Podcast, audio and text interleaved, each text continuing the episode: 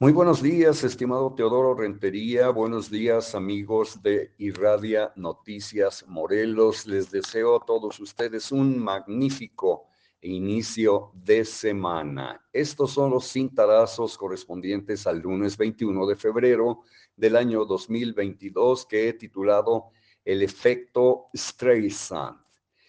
Voy a retomar parte del artículo publicado por el blog RepScan el 25 de octubre de 2021 bajo la autoría de Marvila Reyes porque se adapta a plenitud al conflicto de interés cuyo principal protagonista es José Ramón López Beltrán, hijo del presidente de México Andrés Manuel López Obrador.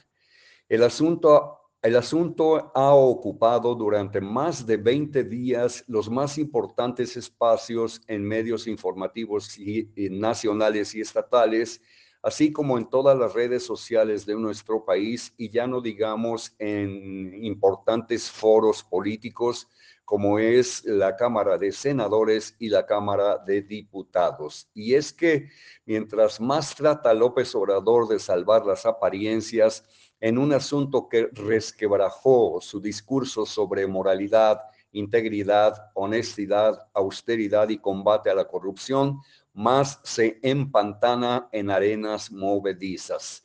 A leguas se nota, y aquí pasamos al texto de Marvila Reyes, la repetición del efecto Streisand, que a continuación voy a desglosar en una parte solamente. Al final, de, eh, mm, ustedes podrán sacar sus propias conclusiones. ¿Qué es el efecto Streisand? Bueno, según Marvila Reyes, el efecto Streisand es un fenómeno que se origina cuando un efecto de encubrimiento o de censura de cierta información fracasa y acaba produciendo el efecto contrario. Este efecto es que en lugar de lograr la censura, se consigue que la información acabe mejorando su visibilidad, terminando en algo viral fundamentalmente a través de los medios electrónicos, a través de la Internet. ¿Cómo se originó el efecto Barbara Streisand? El origen del efecto Streisand debe su nombre a la actriz y cantante Barbara Streisand. En 2003, el fotógrafo Kenneth Adelman se encontraba tomando fotografías para demostrar la erosión que estaba sufriendo la costa californiana. Sin quererlo, el fotógrafo en una de sus instantáneas mostraba una casa de la que desconocía su dueño por completo. La casa en cuestión era la de Barbara Streisand, quien alegando que se estaba vulnerando su privacidad al ser tomada una fotografía de su casa sin su permiso, llevó a cabo una denuncia multimillonaria. Barbara, Streisand trató de eliminar la fotografía de Internet a través de la denuncia, sin embargo, el efecto fue del todo contraproducente. La noticia salió a la luz debido a la demanda y la imagen en cuestión se volvió viral en todos los medios de la época. Lo que en un principio trataba de encubrir su casa acabó por convertirse en una de las más de las cosas más conocidas del país. Efectos Streisand a lo largo de la historia. A pesar de que pueda parecer algo de lo más extraño, lo cierto es que el efecto Streisand acaba siendo más habitual de lo que muchos querrían.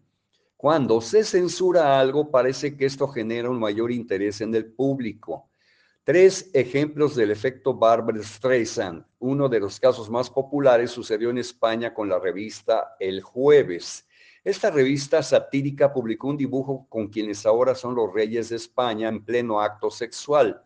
La Casa Real consiguió que se censurara la publicación y que se retirara tanto la imagen como esa revista en cuestión.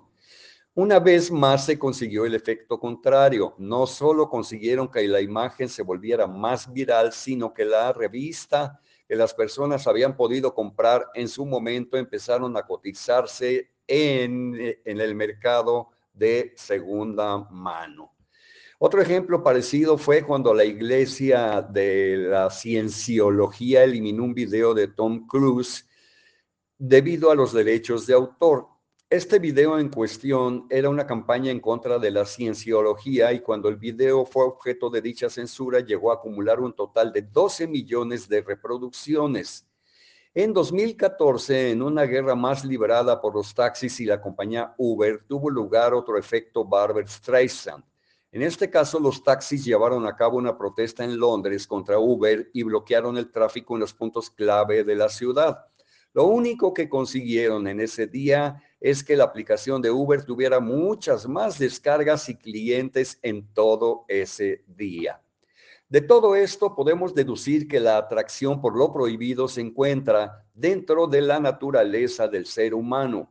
Cuando algo se vuelve prohibido acaba resultando más interesante y parece atraer la atención de una mayor cantidad del público. Al día de hoy y a la velocidad con la, con la que circula la información, esto puede ser un problema a tener muy en cuenta. Por otro lado, sabedores de este efecto, muchos expertos en marketing han aplicado los resultados de este efecto en muchas de sus compañías y en muchas de sus campañas. Sabedores de que en una gran mayoría de casos se consigue una mayor repercusión a través de este método, ha habido muchas campañas de marketing a lo largo de la historia que han aprovechado esta coyuntura. La naturaleza humana muchas veces nos indica que censurar, eliminar o apartar es la mejor solución cuando no queremos que algo se sepa. Sin embargo, como lo hemos visto recientemente en México, a veces esto no acaba siendo la mejor solución y puede terminar generando un problema mucho más grande. Señoras y señores, les deseo a todos ustedes que pasen un magnífico lunes y tengan un feliz inicio de semana y que todo salga de perlas en el estado de Morelos y dentro de lo que constituye su agenda. Hasta mañana.